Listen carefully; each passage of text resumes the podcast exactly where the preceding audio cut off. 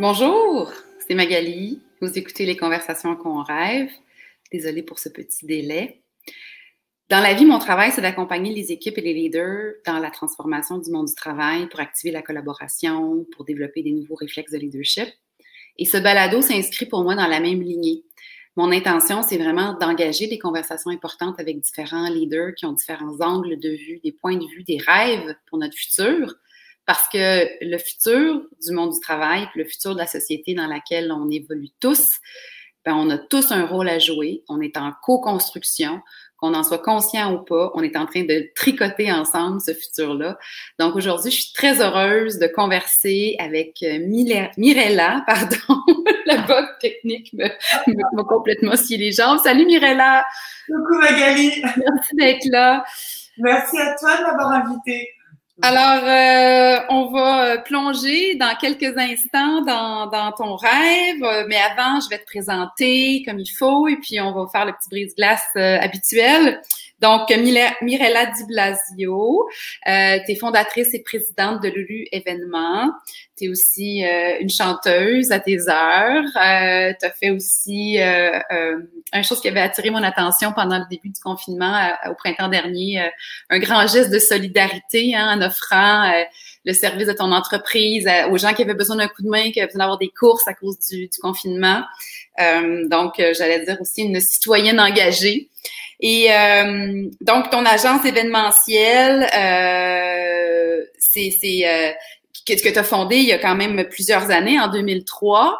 Euh, et puis tu parles du fait que tu incarnes ta passion de l'art du recevoir, l'art de faire plaisir. Donc, c'est drôle avec ce que j'ai dit en amont, ça vient, vraiment euh, coller comme quoi ben, c'est clair, clairement toi, ça, cette, euh, ce désir-là. Euh, donc, beaucoup d'expérience en communication marketing. Depuis 35 ans, euh, tu travailles dans ce domaine-là. Tu as travaillé en Europe, tu as travaillé en Amérique du Nord. Et là, aujourd'hui, Mirella, on a un sujet très euh, société euh, qui, à mon avis, aussi des répercussions dans le monde du travail. On va en parler tout à l'heure. On parle de notre euh, notre vision de nous-mêmes, des femmes. Mais avant qu'on plonge là-dedans, euh, j'aimerais te demander, c'est quoi un objet que toi tu gardes dans ta vie qui a une valeur symbolique ou sentimentale? Alors, puisque je suis une personne qui est très, euh, comment dire, expansive, j'en ai trois. Donc, euh, ça va intéresser les psys, s'il y a des psys qui écoutent, parce que c'est quand même assez... Euh, et c'est un peu lié, en fait, au sujet d'aujourd'hui. Donc, le premier que je travaille avec moi partout où j'ai habité, c'est une... Et c'est dommage, je les ai oubliés à la maison ce matin. C'est une photo de ma grand-mère autochtone euh, que je trouve magnifique, qui signifie énormément, qui a été une personne qui m'a beaucoup marqué dans ma jeunesse par sa force de caractère, par sa résilience, par euh, son côté, euh, voilà, on prend la vie à bras le corps et puis on fonce. Deuxième euh, euh objet, c'est une photo de ma maman quand elle était gamine. Elle avait peut-être 10 ans. Donc ça, c'est dans mon portefeuille, euh, une autre grande, grande gamme. Et le troisième objet, sans valeur, mais vraiment sans valeur aucune, c'est une petite casserole que je trimballe depuis mon premier appartement.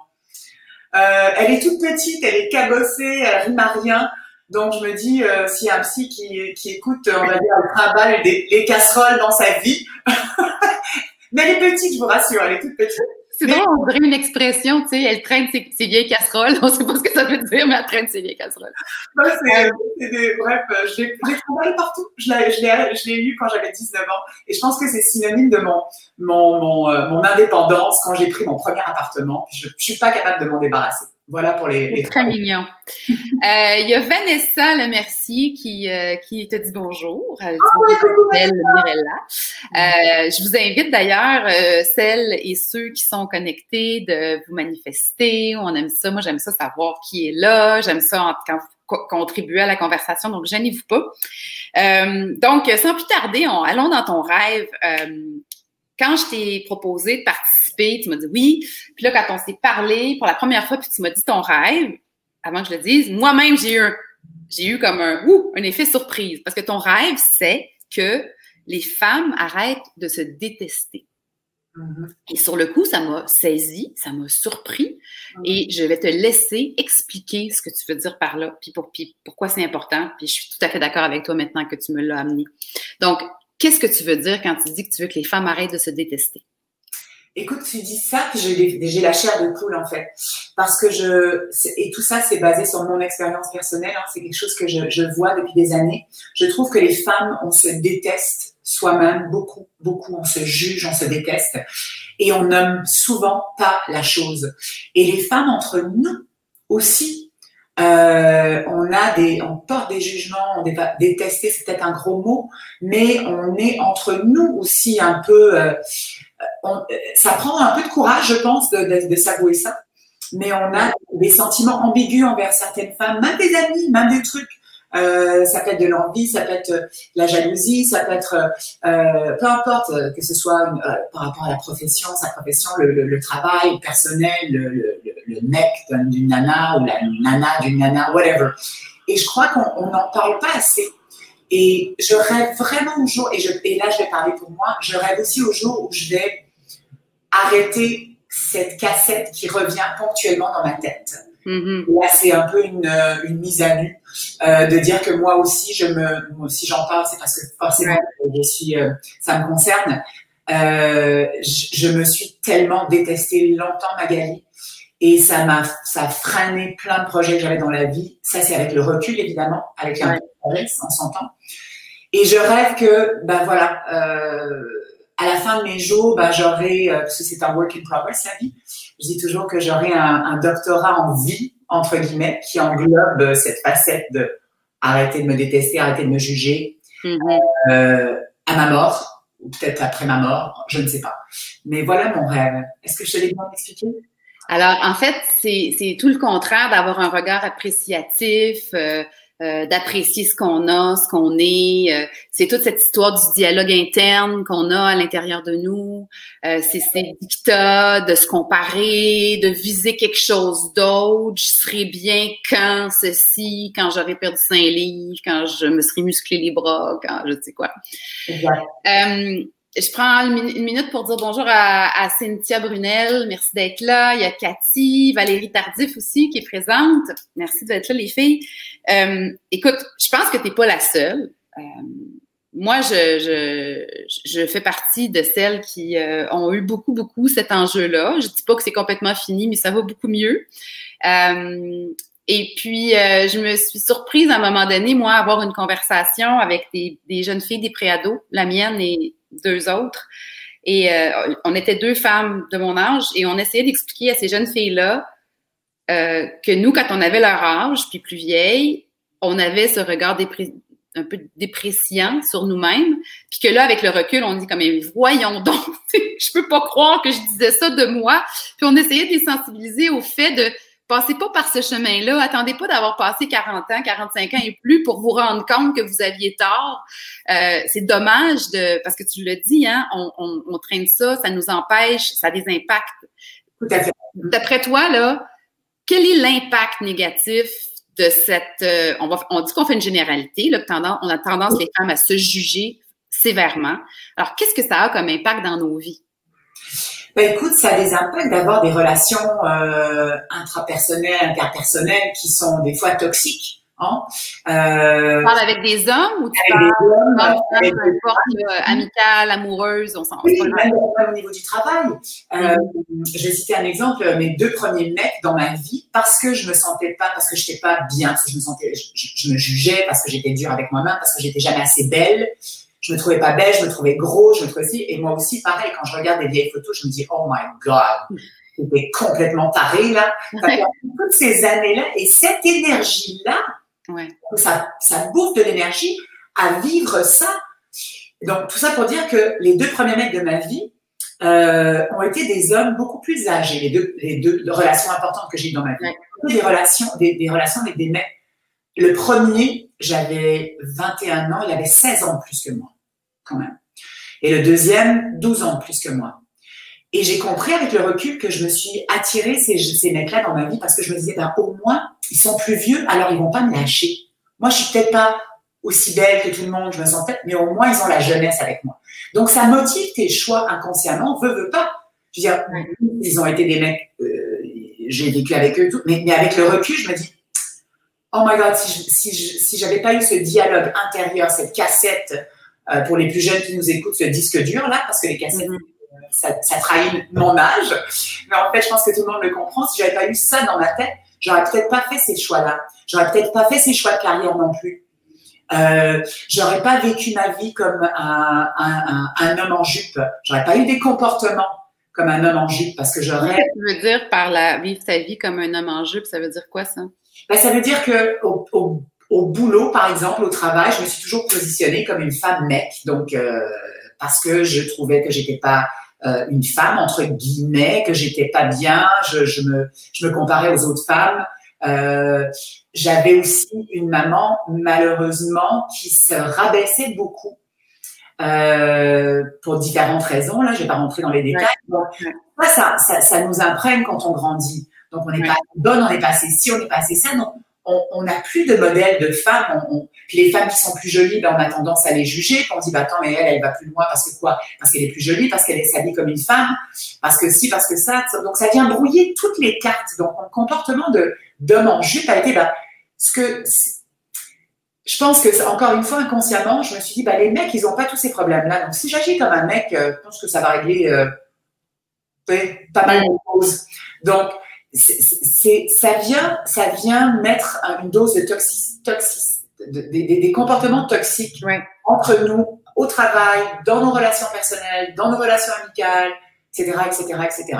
Ça, c'est mon point de vue personnel et c'est, des années de, de, comment dire, de, d'analyse et de, et d'observation aussi de, de femmes. Parce que je suis sûre qu'on va venir à une autre question là, mais j'ai des exemples concrets en 2020.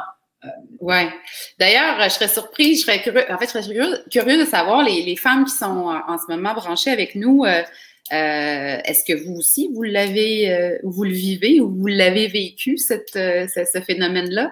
Puis euh, il y a un, un truc important dans ce que tu as dit, c'est la notion de la, de la passation, tu sais.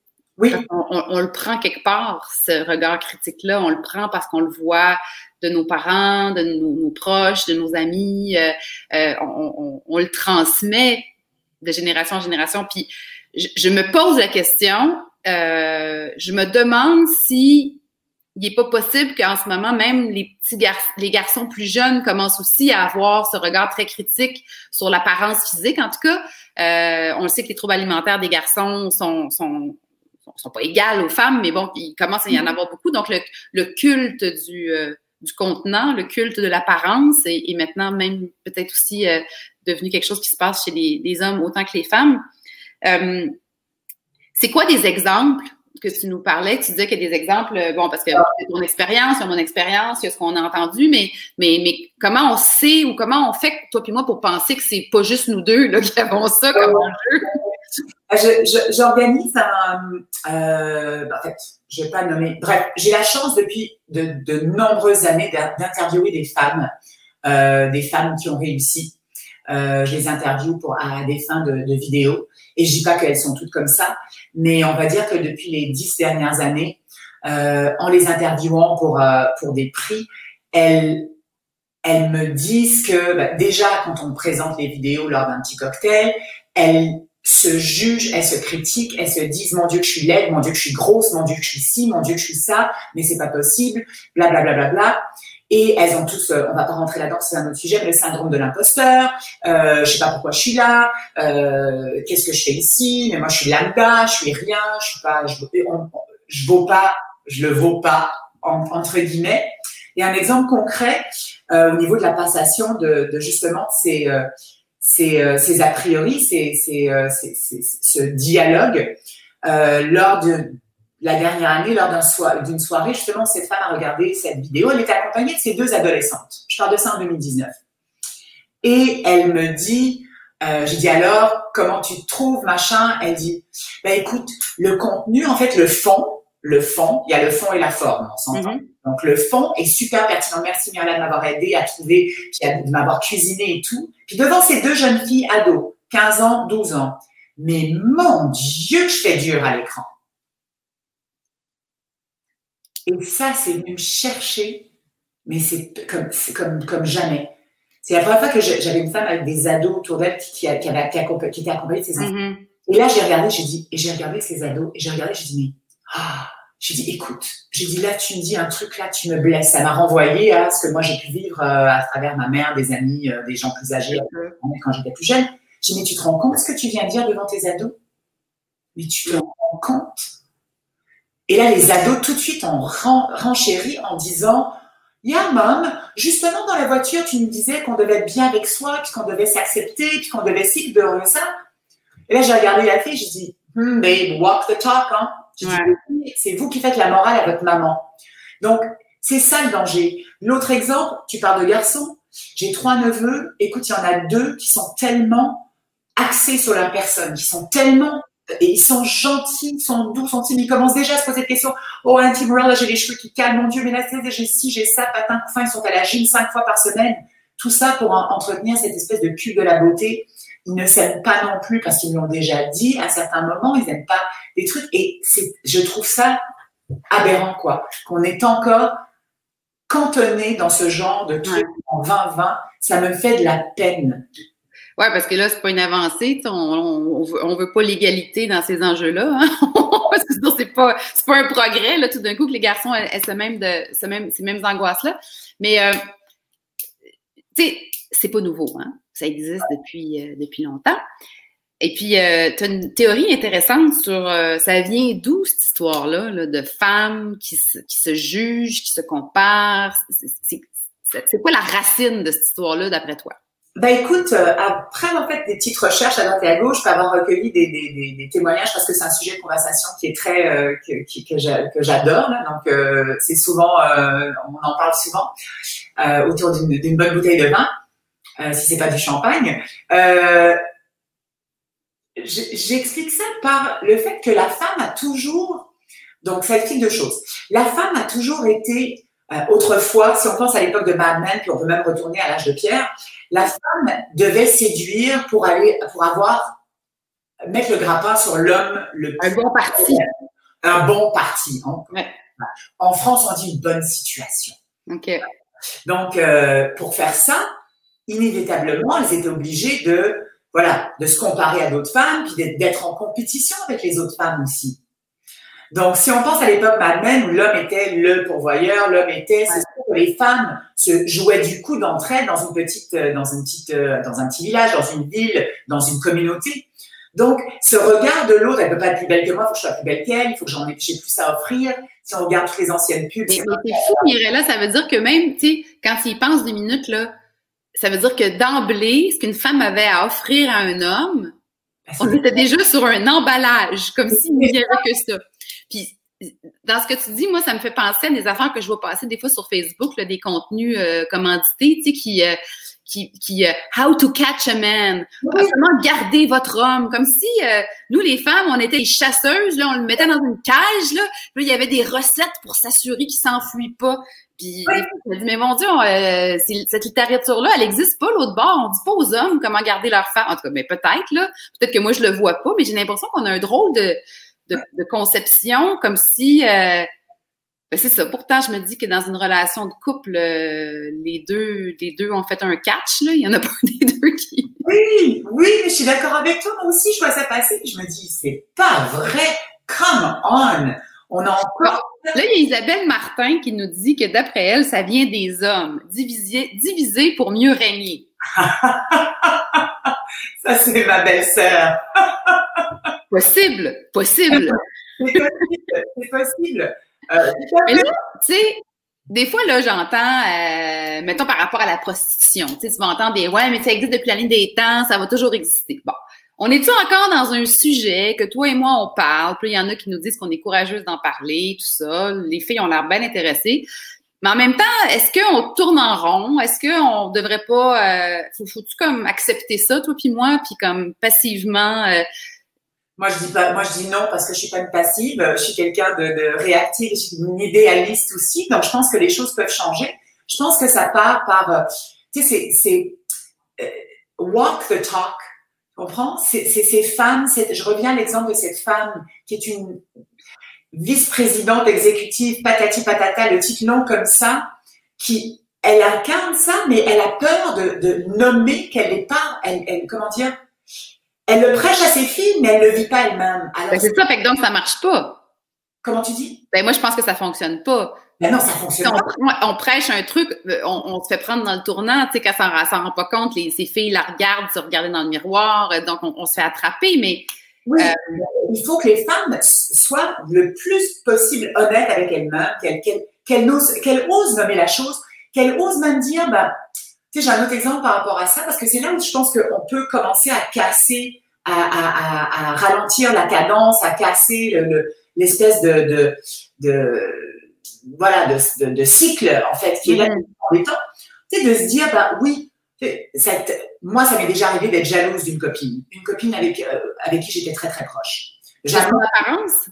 Non, c'était par rapport à, à, sa, son succès euh, de carrière, etc., etc. Et puis, à un moment donné, je me suis dit, mais ma foi, ça me ronge. Puis, si je le dis pas, peut-être qu'une partie de la guérison va venir en nommant la chose, en ayant ce dialogue-là, en lui disant, et puis je lui ai dit, bon, là j'ai fait fausse route parce que moi je pensais, je lui ai dit en toute honnêteté, écoute, je suis vraiment, je suis envieuse, je suis jalouse et je suis peinée, je, je me sens pas bien, euh, j'aime pas mon comportement, mais je voulais te le dire parce que je trouve ça important, parce que ça fait partie de, tu sais, quand moi-même je me regarde, je me dis, ok, là, il faut que tu arrêtes de, de, te détester, tu arrêtes d'être jalouse, tu arrêtes d'être envieuse, whatever. J'ai ouvert la conversation. Ouais, tu le faisais dans un esprit de régler, de, de guérir de ça, ouais. Exactement. Eh ben, elle m'a fermé les rideaux. Et Ouais. Je n'ai plus jamais reparler à cette femme. Pourtant, on était comme ça. Un peu euh... Donc, je pense que plus on en parle, plus on dit les choses, plus on est authentique, plus on se regarde avec les yeux de l'amour, puis on est authentique avec soi-même aussi, et qu'on essaie de pas, je pense, de, de, vraiment se pencher sur la question là. Tu sais, se pencher puis dire, ok, c'est, je sais pas si les femmes prennent assez de temps pour ça. C'est pas un c'est pas un boulot à temps plein là, mais d'être dans le, tu sais d'être dans le moment présent, dans le, tu sais de, de tu sais de prendre ce petit cinq minutes par jour, puis dire ok comment je me sens, puis qu'est-ce que je ressens, puis euh, pourquoi j'ai cette cassette? Parce qu'on n'entend plus la cassette dans nos têtes. Non, non, elle, est comme ça, elle roule en, arrière-plan sans qu'on s'en rende. Mais il y a un truc, à, tu sais, euh, j'avais discuté avec une, une, une femme de, qui avait une, une agence de, de, recrutement. Donc, elle faisait du recrutement euh, à des postes quand même de niveau euh, professionnel et VP en montant. Et puis elle m'avait confié que de façon générale, les femmes avaient tendance à sous-estimer leurs capacités et demander des salaires un peu en bas de ce qu'elles méritaient. Puis les hommes, eux, ils avaient plutôt tendance à se surestimer puis à demander plus ce qu'ils valaient. Donc, euh, moi, je vois un lien entre les deux. Là. Je vois un lien entre les deux sujets. Il y a Manon euh, de la Durantaigne, salut Manon, qui nous dit euh, c'est une question de confiance en soi qu'il faut partir à partir, il faut partir de la racine. Tu sais, donc euh, je pense qu'effectivement, il y a une piste ici, là. Hein? Oui, il faut partir de cette racine-là, mais il faut déjà s'avouer, parce que, parce que des fois, on ne réalise même pas qu'on a confiance en soi. Tu sais, je pense qu'il faut, c'est la racine. et j'ai, ça fait longtemps que je dis ça, on devrait enseigner la confiance en soi à mm. l'école à un très jeune âge. Ouais. Bah, tout le monde qui a des parents privilégiés, éduqués, etc., etc., parce qu'on voit, euh, sans confiance en soi, c'est évident qu'on va pas très loin dans la vie. Et, encore faut-il avoir des parents, des modèles parentaux qui ont confiance en eux. Parce que euh, moi, j'ai pas vécu ça, là, personnellement. Bah, euh, maman, moi non plus. Tu sais, euh, imaginons là, qu'on voulait commencer à, à, à, à, changer ça. Là. Ça, ça, ça c'est la responsabilité de qui qui doit être inclus inclus dans cette dans ce rêve là. Mais évidemment, il y a les femmes elles-mêmes, mais qui d'autre? Ben, il y a les hommes, il y a les, euh, les éducateurs, les professeurs, euh, les mentors, des gens qui vont être capables de dire, par exemple, moi, ça m'arrive souvent en conversation, puis les amis qui m'écoutent vont, vont, vont me reconnaître. Quelqu'un va dire, une fille va dire, oh putain, qu'est-ce que je suis con là, pourquoi j'ai fait ça, mais qu'est-ce que je suis bête d'avoir dit? Tu sais, c'est le langage là. Donc, il faut, il faut comme se surveiller entre nous avec bienveillance, mais il faut se, il faut te le donner, ce feedback-là. Exactement. Toi, tu me fais penser à une amie à un moment donné qui m'avait dit que euh, à sa taille, elle, n'avait pas le droit de se mettre en maillot sur une plage devant les gens. Oh. Ça m'avait complètement, là, mais subjuguée. Oh. Euh, et, elle me disait ça avec une croyance très, tu sais, elle ferait en privé, mais elle, n'avait pas le droit de s'exposer puisqu'elle considérait qu'elle n'avait pas un corps euh, conforme, tu sais. Non, ben, donc, qu'est-ce que tu, j'espère que tu lui as, tu lui as mais, mais, mais devant cette croyance-là, extrêmement ancrée, très fortement ancré, c'est pas facile d'être délogé, tu sais, dans l'esprit. C'est pas facile, mais si on peut justement lui dire, attends, euh, qu'est-ce que tu veux dire par ça et pourquoi? Tu sais, c'est presque d'être, tu sais, être ami, c'est d'être à l'écoute et puis de parler puis de se dire les vraies choses. Et je pense que plus on va se dire les vraies choses, tu sais, comme là on est en train les conversations, je vois les conversations, plus on est capable de converser, parler, se surveiller, mais avec bienveillance, comme tu dis, gentiment.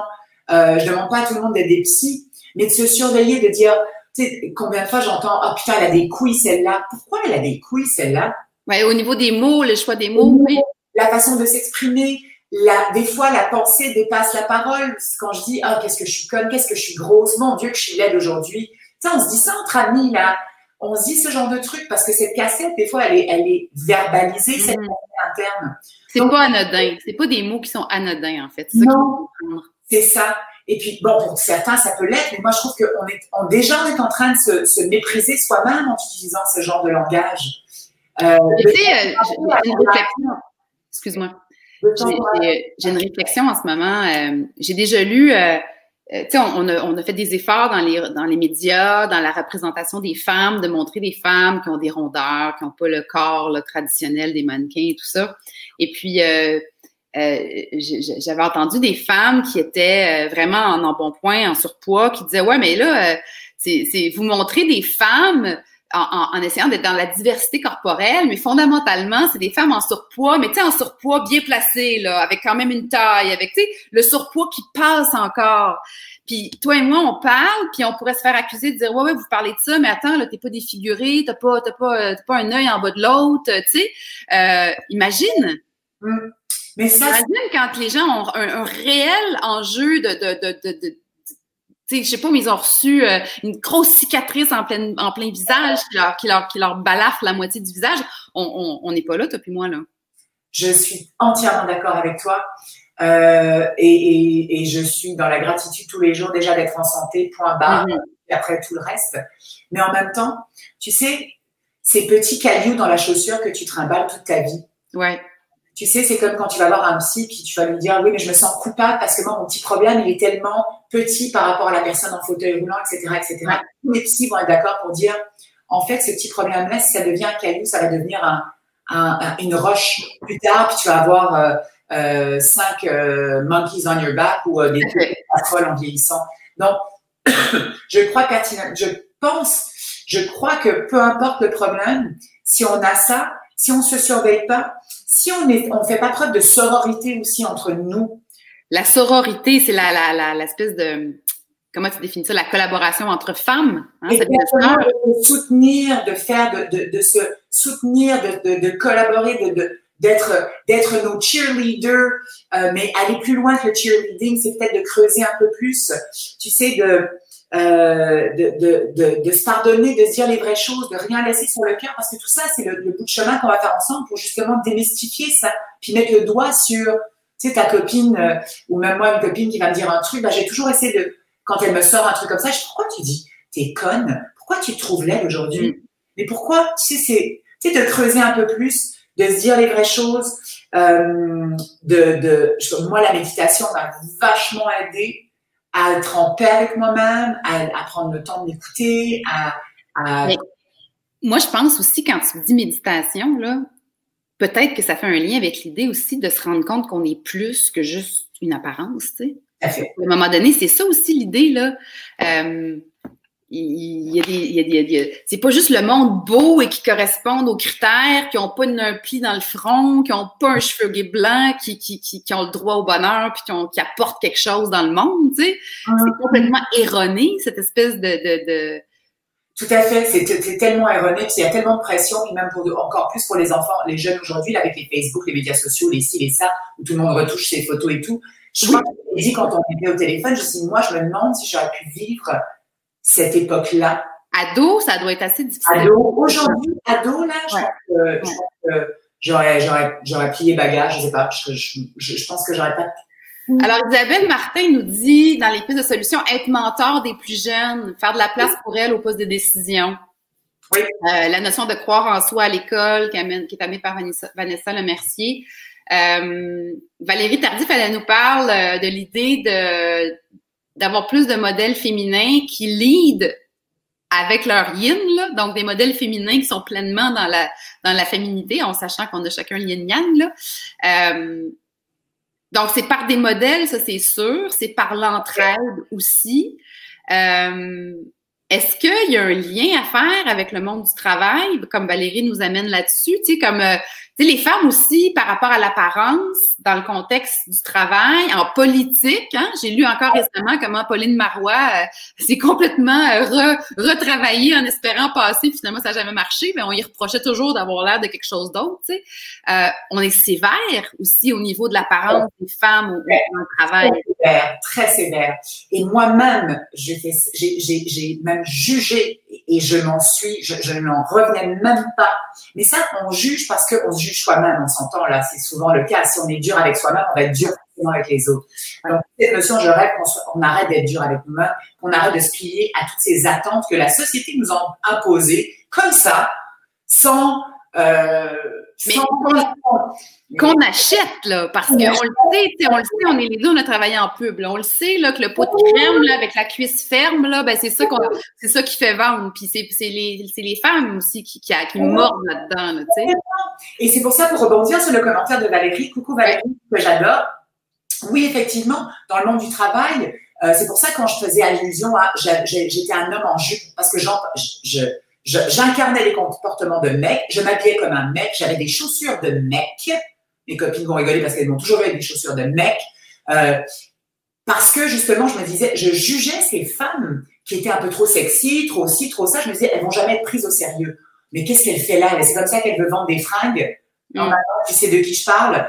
Euh, tu vois, puis j'étais, je la jugeais, mais avec le recul aujourd'hui, mais encore aujourd'hui, des fois, je trouve ça difficile quand j'interviewe ces femmes, que je vois une femme qui arrive super, une robe super moulante et tout. Je suis obligée de, ça c'est il y a 4-5 ans là, j'étais obligée de me dire, oh my, ok, mais ça, ça peut être ça aussi là.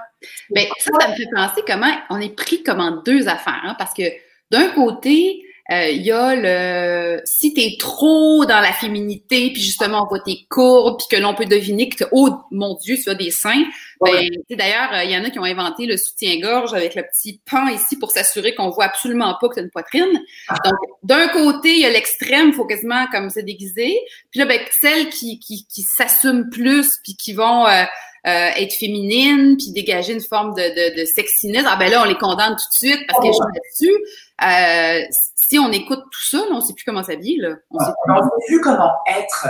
Et c'est ça aussi. On ne sait plus comment agir. On ne sait plus comment être. On est, on a, je trouve qu'on est entre deux là. On fait un bout de chemin. Euh, mais tout ça, Magali, on va pas se le cacher, puis je le crie haut et fort depuis euh, depuis quelques années. On vit dans un monde patriarcal.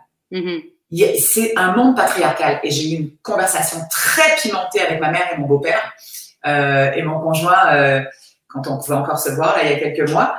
Et on me disait, mais non, Myriam, on a tellement fait un bout de chemin. Les femmes, maman à 76 ans, qui est, qui est une idéaliste et qui est une crème. Euh, mais et mon beau-père aussi, qui a 86 ans. Mais non, euh, franchement, là, vous êtes... Euh, moi, ma fille, elle a un poste euh, si, puis tata, puis toi, t'as ta compagnie. Je dis, non, mais vous comprenez pas l'ampleur des dégâts de vivre dans un monde patriarcal.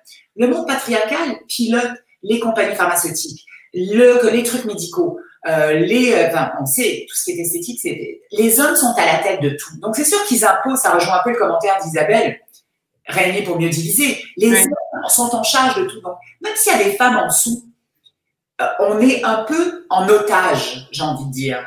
Le langage est patriarcal, la façon de faire du business est patriarcal. Donc il faut casser ce moule-là et il faut que la femme se réapproprie l'image de la femme qu'elle a envie d'être en toute sérénité, en paix, en, en, en, elle doit retomber amoureuse d'elle puis de se forger cette femme qui est là à l'intérieur d'elle.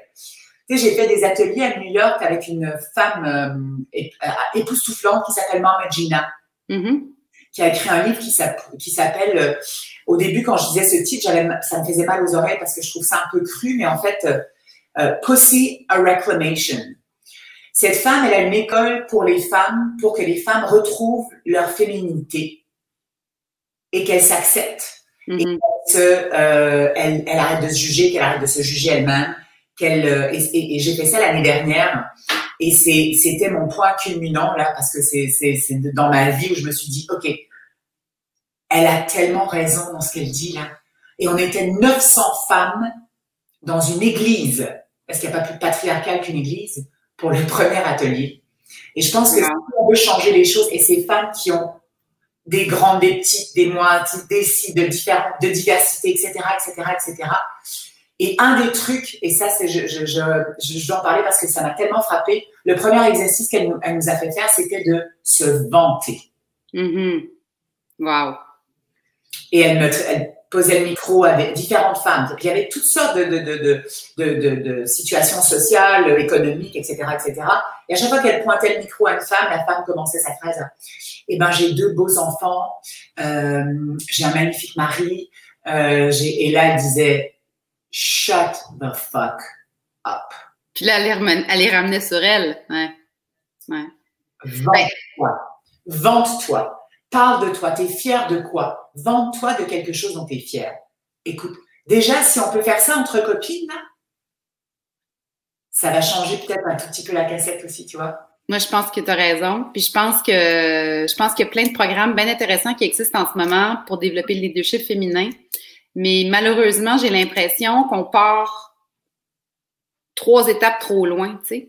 On part sur, par exemple, euh, euh voici comment tu peux devenir une leader d'influence, OK? Mais on part, on, on commence pas par t'es qui, c'est quoi, t'es, faut, faut, faut être, faut être, pour pouvoir influencer l'extérieur, là, il faut, faut être bien avec soi, faut être conscient de nos valeurs, de ce qu'on a apporté, puis là, après ça, on a le feu, puis on est capable de, de le sortir à l'extérieur, puis je me dis que hum, c'est presque une invitation que j'ai envie de faire. Peut-être que dans les programmes internes, dans les organisations où on veut justement les pousser, ces femmes-là, ben peut-être qu'il faut voir, euh, peut-être qu'on part pas au bon point de départ. Peut-être qu'il faut revenir à tellement, tellement d'accord avec toi, tellement d'accord avec toi. Et ça fait, ça fait cinq ans, euh, cinq, six ans, j'ai essayé de développer un genre de truc comme ça, là, des ateliers, ce que j'appelle des bootcamps, parce que c'est un point de, puis d'être capable de, de, de, se regarder en pleine face et d'être vrai avec soi-même. Puis dire, OK, c'est vrai, la ma cassette, c'est ça. Tu ne serait-ce que d'écrire, c'est quoi ta cassette dans ta tête? Qu'est-ce que tu dis 20 fois par semaine? Tu de vraiment prendre, comme tu dis, le point de départ pour pouvoir éventuellement graduer à un autre stade, à un autre stade, à un autre stade.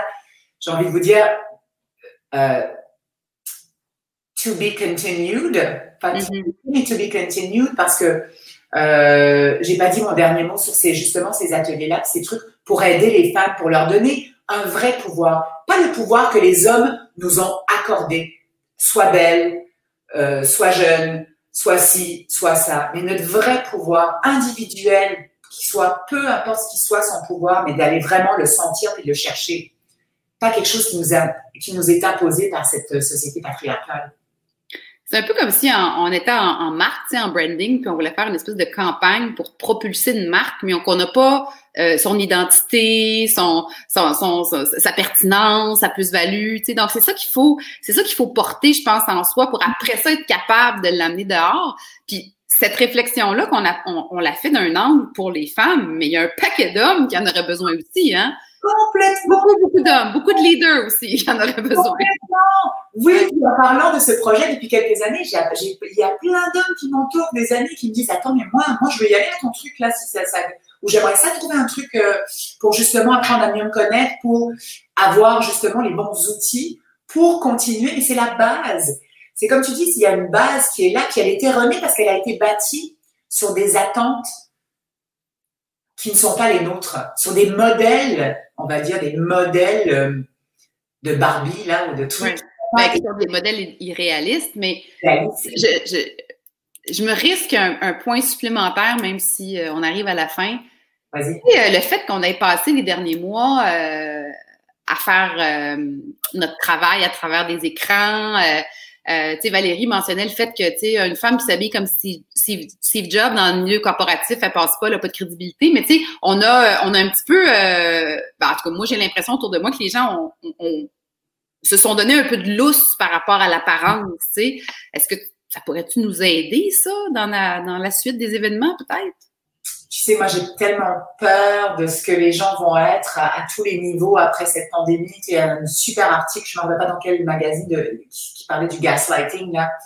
Est-ce qu'on va, est-ce qu'on va pas, euh, après cette pandémie, revenir à nos vieilles habitudes? Parce que, mm. parce que bah, tu as tout le, moteur économique, la pub, etc., pour relancer l'économie, pour faire croire, ah bah oui, mais vous n'étiez pas si bien que ça avec vos nouvelles valeurs. Revenez aux anciennes, puis dépenser. C'est dur de, c'est dur de garder le cap et de, c'est dur de se déprogrammer. C'est hyper difficile de se déprogrammer. Puis là, ce qu'on est en train de dire, c'est qu'il faut déprogrammer les femmes pour les reprogrammer. Enfin, celles qui ont c'est les, les, celles qui ont ces occupations. Oui, puis après, moi, je pense aussi que c'est une question de liberté. Là. On n'est pas en train de dire qu'il y a un modèle. Non, non. en fait, c'est la notion d'avoir le droit d'être comme on a envie d'être, sans pression extérieure, en fait, que ça parte de nous, tu sais, c'est ça qu'on est en train de dire. Ça part de, de s'aimer, d'être en paix avec soi-même, d'être dans la gratitude, d'avoir cette confiance, cette estime, tout ça. Je veux dire, c'est des bases, des valeurs de base puis là, on n'en a pas parlé, ça pourrait faire le fruit d'une autre conversation, mais tout ça relié à, à, au vieillissement des femmes, mmh. comment les femmes vivent le mmh. vieillissement versus comment les hommes le vivent, hein? parce que ça, ça nous suit, puis ça, ouh, euh, ça, ça peut prendre une, tu sais, on peut être plus sage en vieillissant, mais il y a certaines femmes qui développent cette conscience, puis ce dialogue interne quand elles commencent à avoir trop de rides, tu sais. Donc, euh, après ménopause, j'ai écrit un livre sur ça, puis euh, tu sais, de, de euh, de s'accepter puis de dire on passe à une nouvelle phase de sa vie. Euh, mais tu sais, quand on, je, fais une petite parenthèse sur ça, un homme a des chaleurs, des bouffées de chaleur. On ne dit pas que c'est des bouffées de chaleur de vieux gars. Mm-hmm. Un homme a des chaleurs, on appelait ça des chaleurs de vieilles filles. Mm-hmm. C'est comme si on arrêtait d'exister. On est encore dans le, dans le, choix des mots ici, là. Encore une fois. Mais tout ça, ça teinte notre discours intérieur. Ça, ça, nous imprègne. Je finis sur le, le masculin remporte sur le féminin les règles de grammaire. Tu sais, es jeune, es à l'école, pour dire le masculin, le féminin. Tu sais, il y a plein de trucs comme ça, donc ça, ça, ça, part de loin. Il y a une refonte, selon moi, à faire pour protéger les, les garçons et les jeunes filles euh, à, à, à, être ce qu'ils veulent être sans être teintés par le langage, par la société, par les, les compagnies, par le marketing, par ci, par ça. C'est pas facile, mais si, si on a envie de contribuer à ce rêve-là, moi, ce que je retiens, c'est qu'un, c'est un projet de longue haleine où ça prend de la cohérence, ça prend plusieurs voix qui, qui travaillent à ça pour éventuellement changer ça dans le temps. Puis ça part beaucoup de, de, de, de, se surveiller, mais des fois, peut-être que nous, on n'est pas capable de s'attraper, donc on peut se, se, se, surveiller entre amis, entre copines. Euh, déjà commencer par ça. Puis, euh, par rapport au choix des mots. Je trouve ça super intéressant. Puis je pense aussi, on l'a peut-être pas beaucoup mentionné, mais euh, je pense que les hommes peuvent certainement être des, euh, des alliés là-dedans. Donc, euh, parce que aussi nous voient, hein, ils nous regardent, puis ils s'en rendent compte, et ils voient bien tout ça. Là. Il y a à faire sur ça, Magali. Tu sais, j'ai eu une discussion avec mon conjoint qui est tellement, je veux dire, le mec le plus, tu sais, le yin et le yang, là. Il est équilibré, c'est comme c'est pas possible. Puis à un moment donné, il me dit, oh, arrête de faire ta germaine. Et il me l'a dit sur un ton, tu es en train de l'idée, arrête de faire ta germaine. Et là, je l'ai arrêté, j'ai dit, Pierre, parce que je gère et je mène, tu me dis ça avec agressivité. Tu me juges parce que je suis en train de l'idée. Germaine, le mot, c'est. C'est connoté négativement. Ouais. connoté négativement. Donc, et puis il m'a dit, oh, wow, Myriam, c'est tellement juste ce que tu viens de me dire, là. J'ai dit, est-ce que tu aurais dit ça à un mec, là? Mm. Donc, en parler avec les hommes aussi, les éduquer à travers ces petits, tu sais, des petits gestes, un geste à la fois, un petit geste à la fois. Puis, puis tu sais, un truc bien concret que j'ai entendu que je trouve super intéressant, c'est les hommes dans les réunions de travail. Quand vous vous rendez compte qu'il y a des femmes qui se font couper la parole sans arrêt ou qui s'expriment pas beaucoup, vous pouvez tendre une perche, puis toi, qu'est-ce que t'en penses? C'est des, des, petits gestes qui vont euh, qui vont contribuer à, à, à, la confiance, à prendre sa place, à, à, à, être autre chose que juste un, un, visage ou un corps. Est-ce que je peux finir sur une petite histoire? Je te promets, je la promets rapide. Oui. deux ans. Euh, c'est toujours dans le cadre de ces, ces vidéos que je, je pour des, des un, il y a une jeune fille qui est interviewée, c'est la relève. Elle est mentorée au sein d'une énorme boîte. Elle me raconte cette anecdote. Elle s'en va à New York un, rendez-vous. Elle est euh, haïtienne ou africaine. Elle est jeune. Elle a 25 ans.